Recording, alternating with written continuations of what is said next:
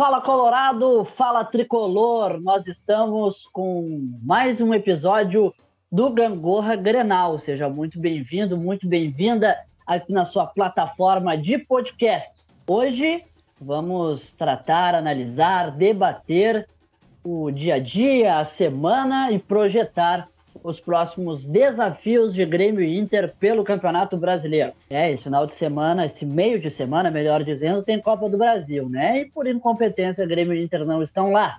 Portanto, vamos analisar o Brasileirão. E hoje, junto comigo, está um velho conhecido do nosso podcast querido, Marcos Cardoso. Tudo bem, Marcos? Salve, salve, Pedro. Salve, salve, nossos ouvintes. Que saudade de gravar um Gangorra Grenal. A gente ficou bastante tempo fora. Tu e o Juan voltaram muito bem junto com a presença do Jean na última semana e agora também estou retornando aqui aos pouquinhos com vocês. Acompanhei vocês editando o episódio, mandaram muito bem. Quem não tá mandando bem é a dupla Grenal, né, Pedro? E hoje a gente vai falar bastante disso. É um episódio, uma troca de conversa minha e tu aqui entre com, com essas duas equipes, né? Mas vou te contar que tá feia essa situação de Grêmio e Inter, hein?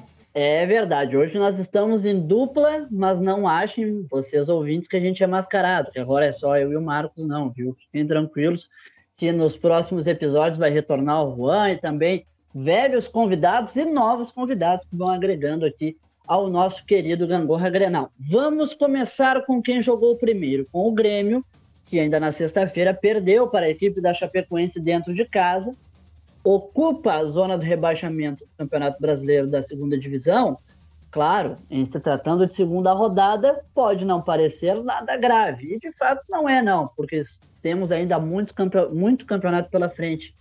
Mas não é bonito de ver o Grêmio ali, né? Não é bom de ver o Grêmio dentro do Z4, porque é o time mais rico, é o gigante dentro da segunda divisão, junto com o Cruzeiro e o Vasco e é o que tem a obrigação, um dos que tem a obrigação de regressar à primeira divisão no ano seguinte ao ser rebaixado, coisas que Cruzeiro e Vasco não conseguiram.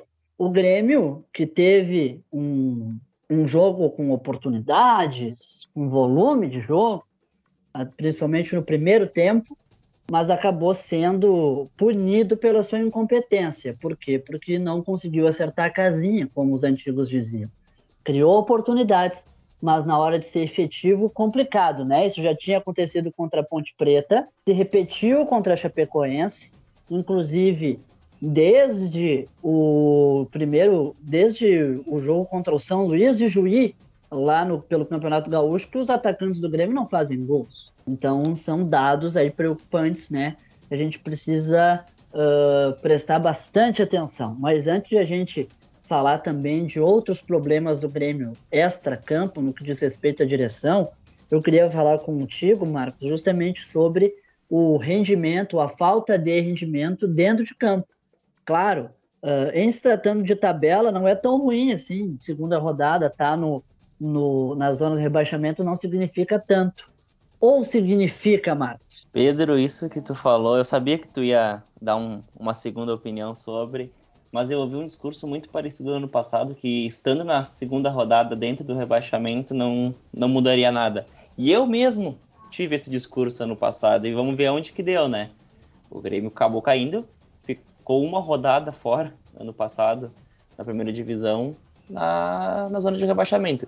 É óbvio que é uma circunstância totalmente diferente agora numa segunda divisão, só que esse Grêmio ele não está dando resposta. Quando o Roger chegou, tudo bem, conseguiu resultados muito expressivos para aquele momento. Ganhou um campeonato gaúcho onde sim foi a equipe mais regular, não vou dizer a melhor porque não foi a melhor, a melhor e a que jogou melhor foi o Ipiranga de Erechim e não ganhou até mesmo por causa de elenco, né? O Grêmio mostrou que tinha um elenco muito mais forte que os demais, em exceção ao Internacional, na, no Campeonato Gaúcho. Mas nessa segunda divisão me assusta bastante o desempenho do Grêmio em campo. A partida de estreia contra a Ponte Preta, tudo bem um 0 a 0 fora de casa, mas não dá para perder um pênalti fora de casa.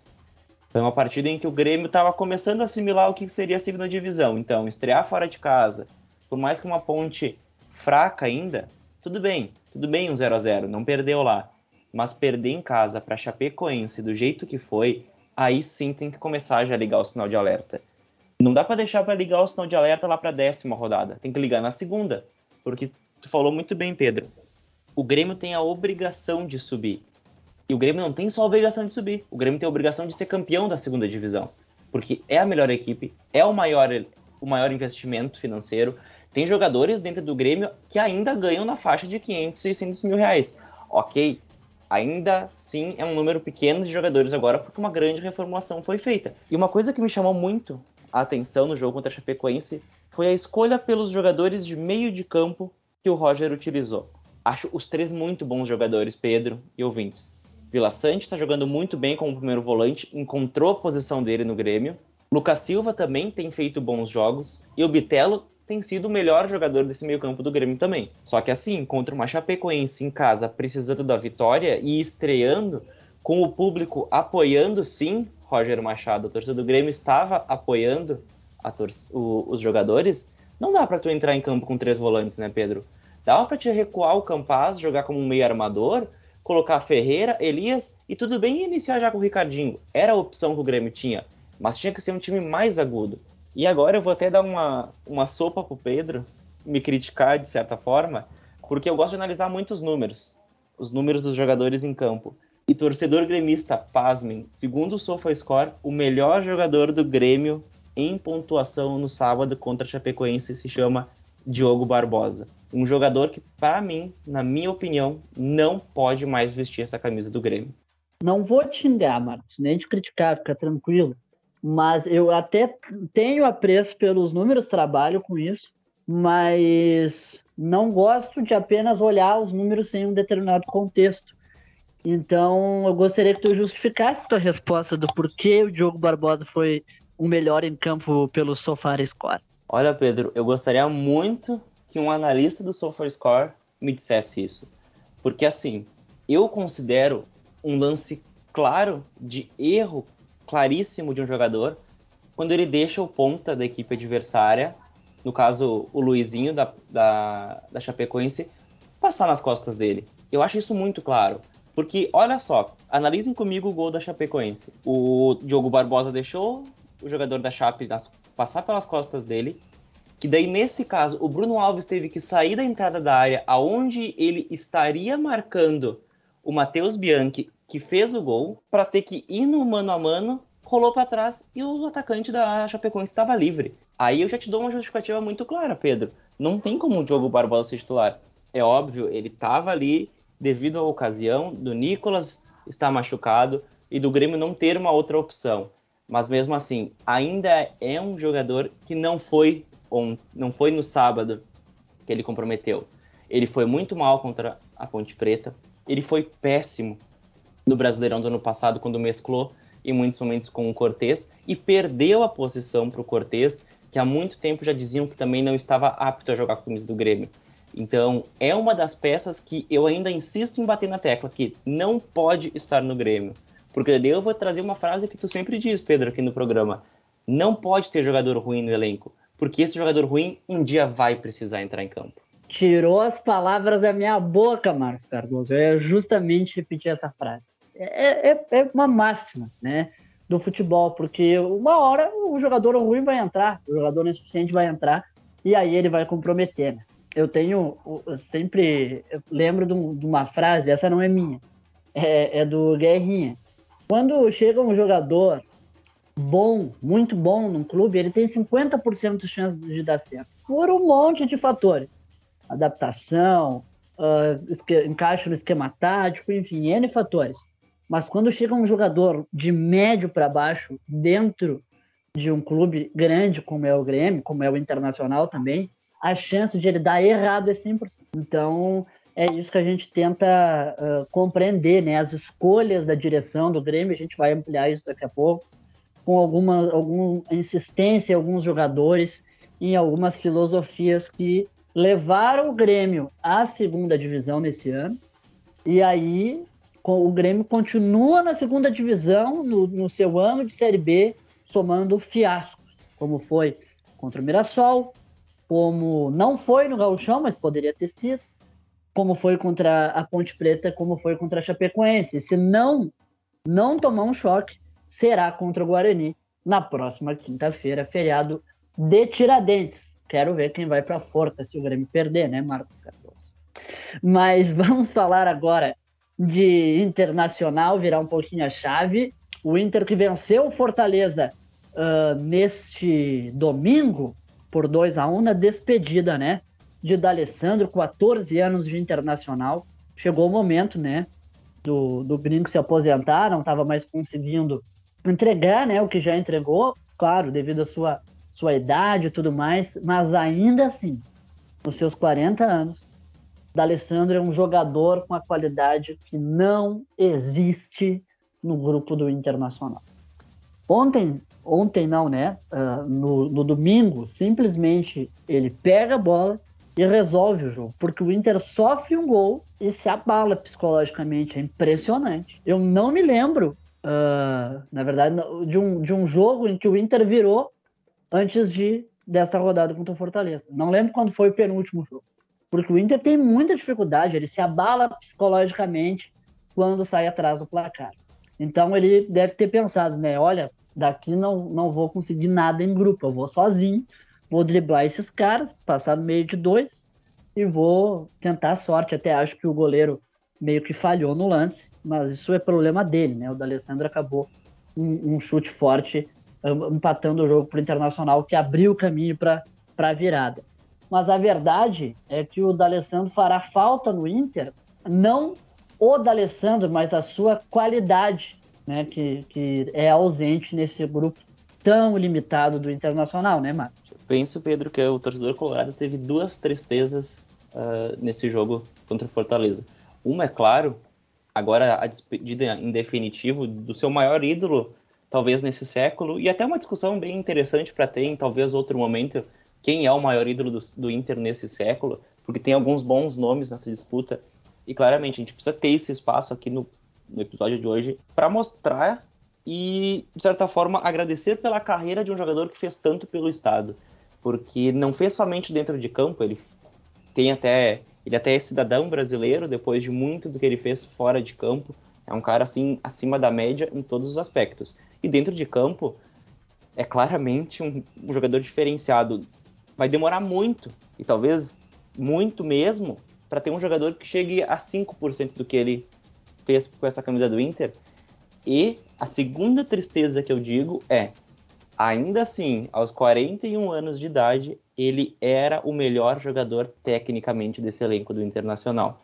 Parece estranho falar isso, talvez pelo gol que ele fez com Fortaleza, mas não é somente isso ele tem um, uns lampejos, e eu vou chamar de lampejos até mesmo porque a idade dele já não estava permitindo jogar em grande nível durante um bom tempo, porque ainda assim ele achava aqueles lançamentos quase impossíveis, ainda assim ele driblava uma defesa inteira, como ele fez com o Fortaleza, em pouquíssimos toques.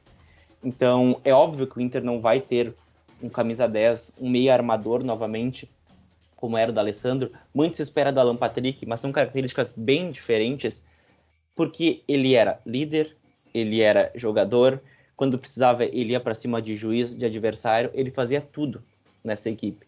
E perder essa liderança vai fazer muita falta. Vai fazer muita falta porque vai ser um ano muito longo para o Inter. O Inter empilhou contratações na última janela, na última semana da janela de transferências aqui no Brasil. Algumas eu até vi como um pouco de sem sentido, mas tudo bem vai agregar, porque era um elenco muito curto ainda. O Inter não encantou, Pedro, no jogo contra o Fortaleza. O Inter não vai encantar tão cedo. Uh, com os nomes que estão sendo especulados, talvez não encante na temporada. Pode ser efetivo com os nomes que estão sendo especulados, como o do Mano Menezes, que é um cara que, ok, ele consegue ajeitar vestiários, mas também ele consegue destruir vestiários, como fez com o Cruzeiro na vez que caiu para a segunda divisão. Eu espero e torço para que o Internacional não seja rebaixado nesse ano, porque aí sim, aí nós vamos ter a comprovação de que o futebol do Rio Grande do Sul virou uma verdadeira piada fora do estado. Pois é, sobre o Mano Menezes, eu não consegui ainda chegar num um denominador comum do que eu penso sobre essa contratação. Mas se tem algo que eu tenho certeza, são duas coisas. Medina teria que ter sido desligado do comando técnico do Internacional, não na última partida, e sim na eliminação para o Globo. O Inter, sempre quando tinha uma semana livre para treinamento, ele voltava pior no jogo. Existe, claro, a limitação técnica, o elenco curto, tudo isso que tu falou, tu tem razão. Mas um time evoluir a cada jogo, ah, daí tem uma mão do treinador também, né? Eu tenho certeza que o Medina é uma pessoa digna, um profissional honesto, que pensou melhor para o Internacional, mas não rolou, né? Não aconteceu. Uh, a aldeia não era o Beira-Rio, a aldeia uh, acho que não, não tinha mais como mantê-lo, não existia mais clima, a torcida muito pressionando demais, porque o Internacional estava somando vexame em cima de vexame, empatar com perder para o Globo da forma que perdeu, perdeu o Grenal em casa. Tu pode me dizer, ah, é clássico, sim, é clássico, mas o, o, o Inter foi amplamente dominado pelo Grêmio. Um domínio mental, tático, técnico, né? Sobre um time que não vamos entrar nesse mérito agora, mas que não é tão melhor assim que o Internacional, se é que é melhor. Então, uh, e depois o empate com o 9 de outubro, né, depois de estar ganhando de 2 a 0 e esse empate com o Guairenha foi gota d'água. Uma várzea o que aconteceu no Beira-Rio. O Guairenha, que nunca tinha saído do Paraguai para disputar uma partida, veio aqui e parecia que estava jogando em casa no Beira-Rio. Isso não pode acontecer, nem com o Grêmio, nem com o Internacional. Então, era hora de mudar. E também era hora de largar de mão, né? Da busca por um técnico estrangeiro. Largar de mão não aconteceu com, com o Medina, com Miguel Ángel Ramírez. Uh, não deu tempo de a gente ver muita coisa do Cudê, mas também nos clássicos não estava acontecendo. Então é preciso buscar alguém da nossa aldeia, Marcos. Eu sei que tu é um cara mais moderno, com, com ideias mais uh, contemporâneas de futebol e de, de administração, mas uh, o que, que tu pensa, assim, tu acha que o Inter deveria mais uma vez apostar num técnico estrangeiro ou tu acha que foi um caminho correto? Tu terminou muito bem, Pedro, falando, uh, quem me acompanha sabe que eu tenho um, um gosto também por técnicos estrangeiros, acho que eles trazem muito bem para o futebol, e tenho um gosto ainda mais por uma coisa que é pouco vista no futebol, que se chama liberdade para o treinador trabalhar. Isso a gente não tem no futebol brasileiro. Aí eu te falo, também vale a pena trazer mais um treinador estrangeiro e queimar ele? Óbvio que não. O Inter não vai trazer um Jorge Jesus ou um Abel Ferreira. Não vai trazer. O Inter não tem, um, condição financeira, dois, não tem um elenco que atraia um treinador desses a vir para cá. E isso tem que ficar claro. O torcedor tem que entender que não vai vir um cara tão grande assim. O Cudê não vai voltar pro Inter tão cedo, e não é nem somente pela direção, é porque ele entendeu como é o futebol brasileiro e ele não quer mais isso. Alguns treinadores do Inter, esses estrangeiros, o último, como o Ramires e agora o Medina, tu pontou muito bem sobre o Medina. É uma boa pessoa, é um baita profissional? É, mas não deu certo. Eles esbarram em algumas questões que, na verdade, é muito mais culpa deles do que provavelmente do clube, que é o entendimento. Vou falar uma coisa agora. Quando tu tá sendo contratado por uma empresa, tu tem que estudar ela para saber o que, que tu vai fazer lá dentro também. E os treinadores precisam fazer isso, porque não é muito diferente o processo. Eles têm que entender o tamanho da, do clube onde eles estão. E o Medina achar que tá tudo bem, uma eliminação que foi feita em casa, por 3 a 0 pro maior rival, sendo que fazia muitos anos, o Roger Machado não era nem nascido a última vez que o Grêmio tinha goleado dessa forma o Inter no Beira-Rio, dói pro torcedor colorado ver isso dói pro torcedor ver que o treinador tá lá achando que tá tudo bem ser eliminado em casa, que tá tudo bem cair pro Globo, que vai melhorar, mas não melhorava, como tu trouxe. Não melhorava, ficava muito tempo treinando e não melhorava. Também tem um, um demérito da, da diretoria em não trazer as peças suficientes. A gente analisa aqui os números, né? São 17 jogos, olha eu trazendo 17 jogos, 6 vitórias, 6 empates e 5 derrotas. Aí tu pensa, poxa, né? Dos 17 jogos, em 12 não perdeu. Mas como que foram essas seis vitórias, né? Eu fui e, e peguei para aqui. Estreia do Campeonato Gaúcho, venceu o Juventude por 2 a 1 De fato, um bom jogo do Internacional. No segundo tempo, quando o Maurício acabou liquidando o jogo, foi mais, uh, a gente pode dizer, uh, uma grande partida ali do Maurício, que destoou um pouco dos demais, que propriamente um trabalho coletivo. E era o primeiro jogo do Medina.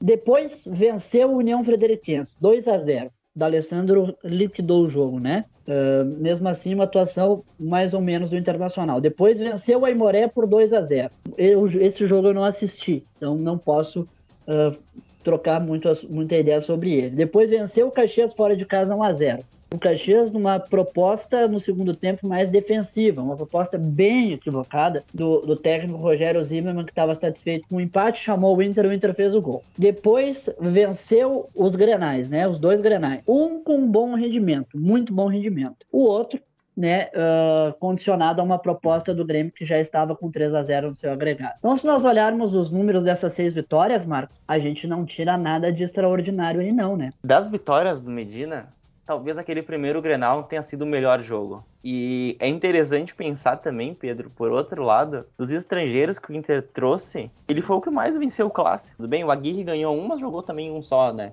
Não, jogou, até jogou dois. O Cudê não ganhou cinco. O Cudê teve muitos mais e não ganhou. Se fosse só pelo Grenal, o, Medina seria vencedor porque ganhou dois e perdeu um. Mas que bom que a diretoria entendeu que não é só isso que basta. Não é somente uma, vitória em clássico que basta. É o desempenho em campo. E fazia tempo que o Inter não mostrava que é o desempenho do treinador que estava ruim. Porque foi, foi indo, foi indo, foi sempre empurrando.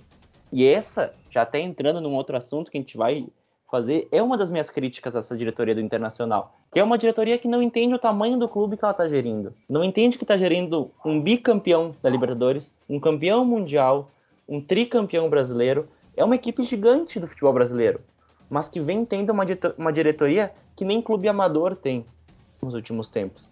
E não é só essa última, é a última e mais umas duas ou três antes. Desde a direção que rebaixou o Internacional até aqui, ninguém tratou com seriedade o clube. Ninguém mostrou a grandeza do clube. Ninguém valorizou a grandeza do clube. O Ramires chegou aqui, tinham prometido muita coisa para ele. Quando ele chegou aqui, ele disse: opa, não é tudo isso. O Cudê foi mais esperto ainda, percebeu, largou e foi embora por mais que tenha perdido os clássicos, como tu comentou, Pedro, mas foi ele que pediu para sair. Então é isso, o Internacional vem tratando o seu futebol com amadorismo. E a gente vê muito bem o que acontece quando uma equipe trata o seu futebol com amadorismo. Beleza, vamos encerrar rapidinho aqui de Internacional, para depois a gente fechar do Grêmio. Já que tocou nesse ponto da direção, é nesse que eu quero seguir. Ontem nós acompanhamos a entrevista coletiva do D'Alessandro e eu senti, eu e diversos colegas de imprensa comentaram uma ausência, nenhum membro da direção do Internacional presente na coletiva, nem para dar um abraço, nem para ficar ali do lado. Simplesmente o D'Alessandro foi, da coletiva, simplesmente. E uma coisa que foi respondida por ele logo na primeira pergunta: ninguém é maior do que o Internacional. Nenhum jogador, nenhum dirigente, nenhum presidente, nenhum torcedor. Então é importante que se essa direção tenha essa concepção da grandeza do Internacional. E eu vou repetir essas mesmas palavras daqui a pouquinho para falar do Grêmio. O, o D'Alessandro lá sozinho, claro, disse que tinha coisas a falar, mas não ia falar ainda, porque é muito cedo, recém se aposentou.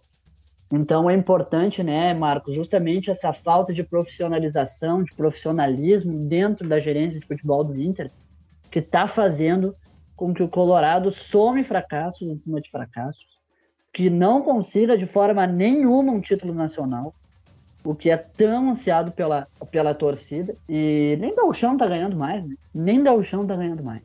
E Existe aquela velha frase: ah, o gauchão é engana bobo. É, engana bobo em muitos casos, sim. Mas pior do que ganhar gauchão é perder gauchão. Perder gauchão é muito pior do que ganhar. Então é importante que se faça essa autocrítica, né? Uma palavra tão usada ultimamente aí, né? Pelo pessoal, os mais jovens.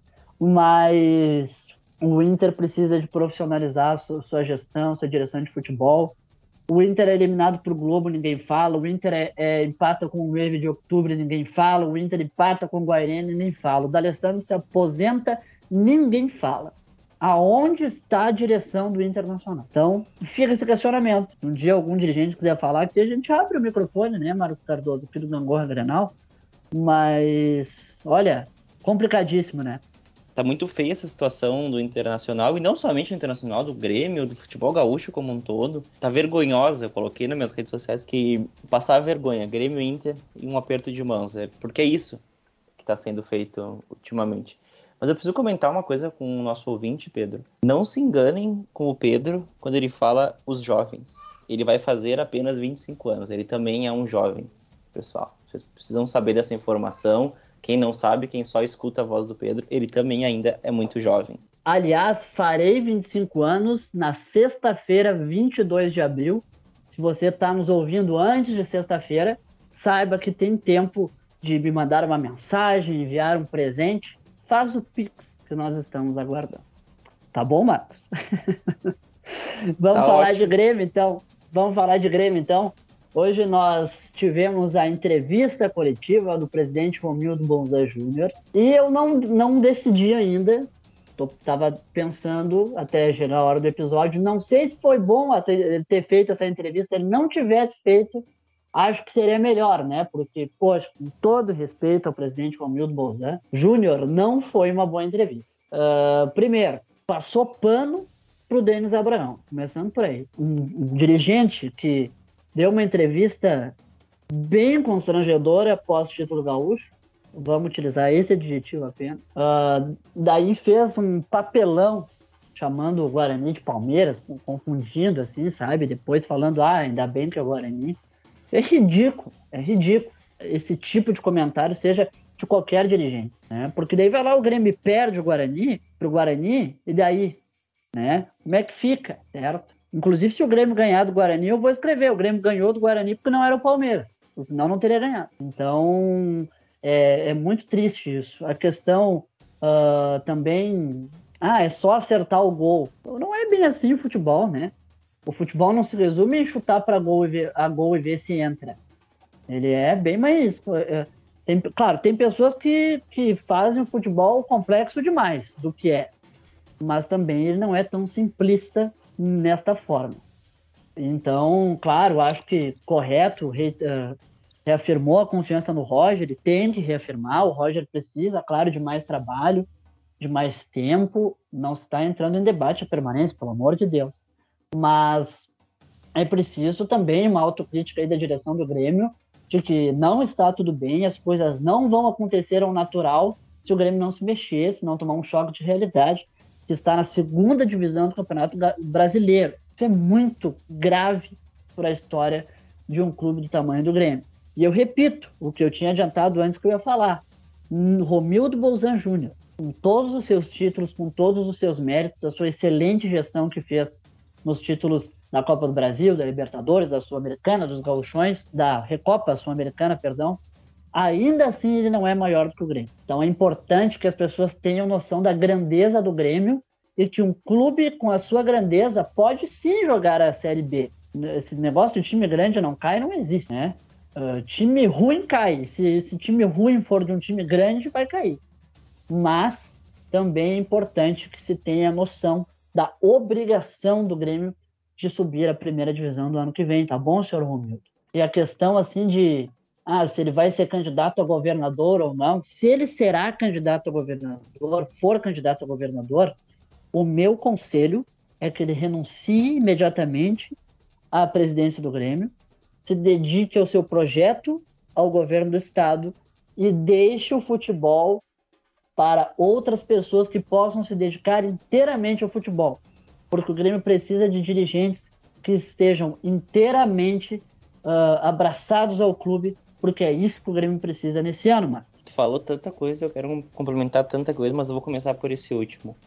Não é só a torcida que tem que abraçar, como estão tanto criticando internamente. A torcida do Grêmio tá indo em todos os jogos. A direção do Grêmio, principalmente na figura do Romildo Bolzan e do Denis Abraão, estão tratando a segunda divisão do Grêmio e o ano de 2022 como férias, como um ano sabático, como um ano em que o Grêmio vai sair e quando voltar, vai estar tá brigando no mais alto nível.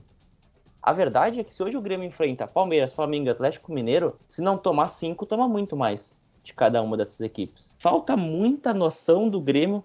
Do Grêmio, não, desculpa. Não estou falando da, da instituição. Estou falando de quem está gerindo a instituição saber o que está passando. Como tu disse, não é vergonha nenhuma cair, porque cair tu pode se levantar e voltar muito mais forte. E nós temos alguns exemplos na última década em que o Grêmio pode se espelhar. O Corinthians, por exemplo, caiu em 2007, voltou em 2008, 2009 ganhou a Copa do Brasil, 11 ganhou o Brasileirão, 2012 ganhou a Libertadores e o Mundial, 2015 e 2017 ganhou outros dois campeonatos brasileiros. O Palmeiras caiu em 2012, voltou em 2013, em 2015 ganhou a Copa do Brasil, em 2016 ganhou o Campeonato Brasileiro, em 2018 ganhou o Campeonato Brasileiro, em 2020 ganhou a Copa do Brasil e Libertadores, em 2021 ganhou mais uma Libertadores. São equipes que caíram recentemente, por mais que esse recente já faça 10 anos, mas o que eu estou dizendo é, logo que caíram, souberam cair, souberam voltar, mas o Grêmio tem outros dois exemplos, Pedro, que são os que me parece que o Grêmio está querendo seguir. Cruzeiro e Vasco.